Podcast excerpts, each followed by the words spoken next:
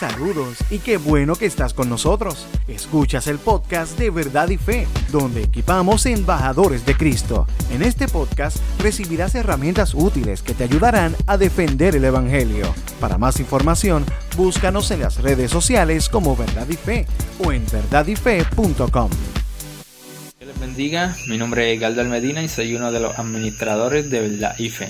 Bueno, en esta ocasión lo que queremos es responder a la pregunta si Dios existe, ¿por qué no detiene esta pandemia? ¿no? El famoso COVID-19, que es una forma de coronavirus. Y bueno, es algo que nos ha afectado a nivel mundial y por lo tanto entendemos que es una pregunta pertinente para este tiempo. Bien, lo primero que hay que hacer es comprender en un nivel general lo que es el mal, en un nivel ontológico. Es decir, el mal es considerado como una, inexistencia, algo que no existe por sí mismo, sino que existe en virtud de la existencia de otro ser. Eh, no tiene naturaleza del ser en sí mismo. Por ejemplo, supongamos que vamos a la panadería a comprar una dona. Eh, una dona de esas tradicionales, las que tienen un hueco en el centro. Ese hueco en sí mismo no tiene existencia propia, no es algo que exista en su propia naturaleza, sino que existe ante la existencia de la dona donde, donde no hay dona es donde está el hueco, eh, precisamente. Así que técnicamente el hueco es una inexistencia, algo que no existe por sí mismo. En, esos términos, precisamente es que existe el mal. El mal no es algo que exista en sí mismo, no es algo que tenga eh, posesión del ser propio, sino que existe en pos de la existencia de otro ser o la privación de otro ser, ¿no? Es donde se supone que hay un bien y no está ese bien. Es lo que tenemos como mal. Bien, técnicamente es lo que sucedió cuando Dios creó el universo. Dios creó el universo y junto a la creación existe la posibilidad de que esa creación buena que Dios creó se, se prive de ese, de ese aspecto bueno y tengamos lo que es el mal. Y en efecto, el ser humano fue el que hizo el mal real.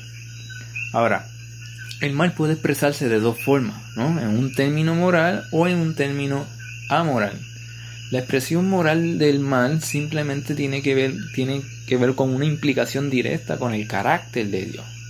Dios técnicamente es el máximo, eh, el máximo estándar del bien, o el estándar del bien, y es la plenitud de la bondad, por lo tanto es el bien máximo y su carácter es lo que dicta lo que es el bien en un término moral. Por lo tanto, lo que él estableció fue muy simple, ¿no? La mentira es mala porque él es verdad, la muerte es mala porque él es la vida, el orgullo es malo porque él es humilde, etcétera, etcétera, etcétera, y así sucesivamente todo aquello que no apunte al carácter de Dios es un mal moral, ¿no? ¿Ok? Ahora, eh, los males amorales no necesariamente tienen una implicación celestial, sino tienen más bien un foco terrenal. Eh, por ejemplo, supongamos que nosotros vamos a un partido de baloncesto y en este partido venga uno de los jugadores y lance el balón y, y falle el balón. Ese fallo se considera un mal porque no acerca al equipo al objetivo que es ganar el partido. Sin embargo, ese objetivo es un objetivo terrenal, por lo que no tiene una implicación moral su acto de maldad, ¿no? Dios no va a condenar a un jugador por el simple hecho de que lance un balón de baloncesto y falle el tiro, ¿no? Porque no tiene una implicación moral dentro de sí mismo. Es algo, un mal totalmente amoral. Lo que sí hay que comprender es que los males amorales, las cosas amorales pueden tener efecto en las cosas morales, ¿no? Es decir, la Biblia establece que la raíz de todos los males es el amor al dinero, no el dinero, sino el amor por el dinero, porque el dinero es algo amoral, algo que no afecta en un plano eh, celestial, ¿no? Es decir, nosotros cuando buscamos el dinero de forma correcta, simplemente lo buscamos para poder eh, comprar comida, alimentarnos, mantenernos vivos, tener una casa, etcétera, etcétera. Y son algo beneficios o cosas buenas en un plano terrenal. ¿Ok? Que sí, sí, que sí son buenas y son buenas pues, eh, buscar el dinero en esa dirección. Ahora, cuando torcemos todo esto y en lugar de buscarlo la, la forma correcta para mantenernos vivos en este mundo y así glorificar a Dios, empezamos a buscar el dinero en, una, en un estado de avaricia en pos de los deseos de nuestro corazón que no tienen que ver con los deseos del corazón de Dios, entonces ya estamos involucrando aspectos morales, ¿no?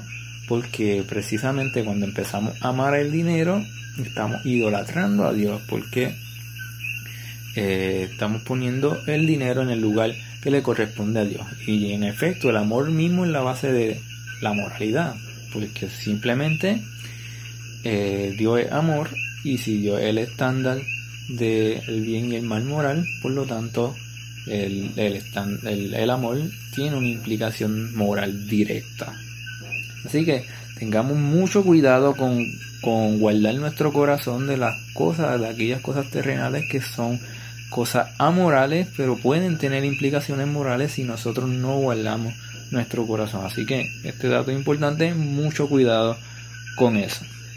Si Dios es el estándar, si Dios es el máximo bien y la vida terrenal sí tiene su importancia, y, Dios puede detener tu mal, entonces, ¿por qué no detiene la pandemia? ¿Por qué no detiene la maldad?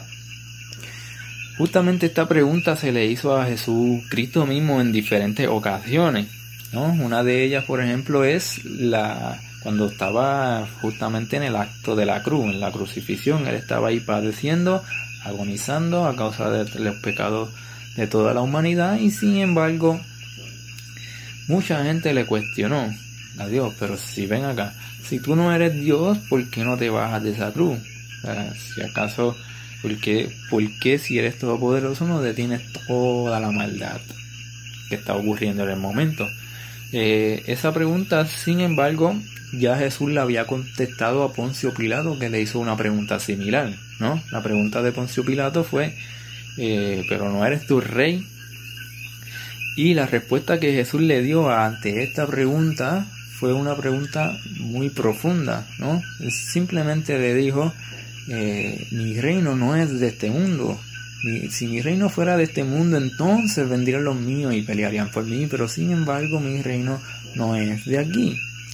Así que el corazón de Jesús, la mirada de Jesús no estaba puesta en las cosas terrenales, sino en las cosas celestiales. Por consiguiente, eh, cuando nosotros nos, planteamos una pregunta de este tipo, simplemente hay que mirarlo con ojos celestiales. Porque Jesucristo cuando padeció en la cruz, permitió eh, que todo ese dolor lo permitió precisamente para salvar la humanidad. En, en esencia, Él permitió un mal menor, que era su sufrimiento propio temporal en la cruz, para evitar un mal mayor que fuera la perdición de toda la humanidad en términos celestiales. Por consiguiente, eh, eh, Dios simplemente cuando permite este tipo de cosas, simplemente las permite, eh, son males menores que simplemente evitan males mayores.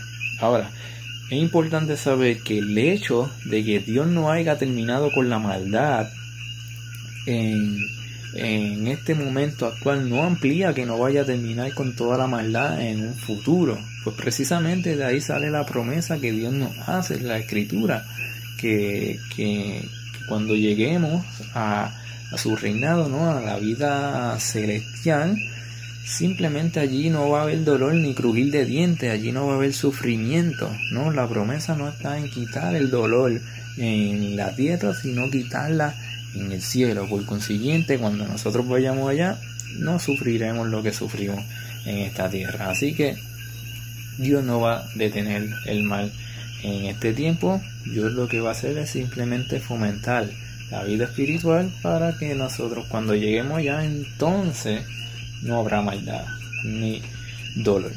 Por consiguiente, así que Espero que esta respuesta haya sido satisfactoria para cada uno de ustedes. Nos puede seguir a través de verdadife.com o a través de Facebook. Pueden dejar sus comentarios. Eh, lo estaremos respondiendo en la medida que podamos. Y las preguntas nos pueden hacer preguntas a través de los correos electrónicos pregunta También tenemos, eh, si quieren, una de las camisas que tenemos a la venta.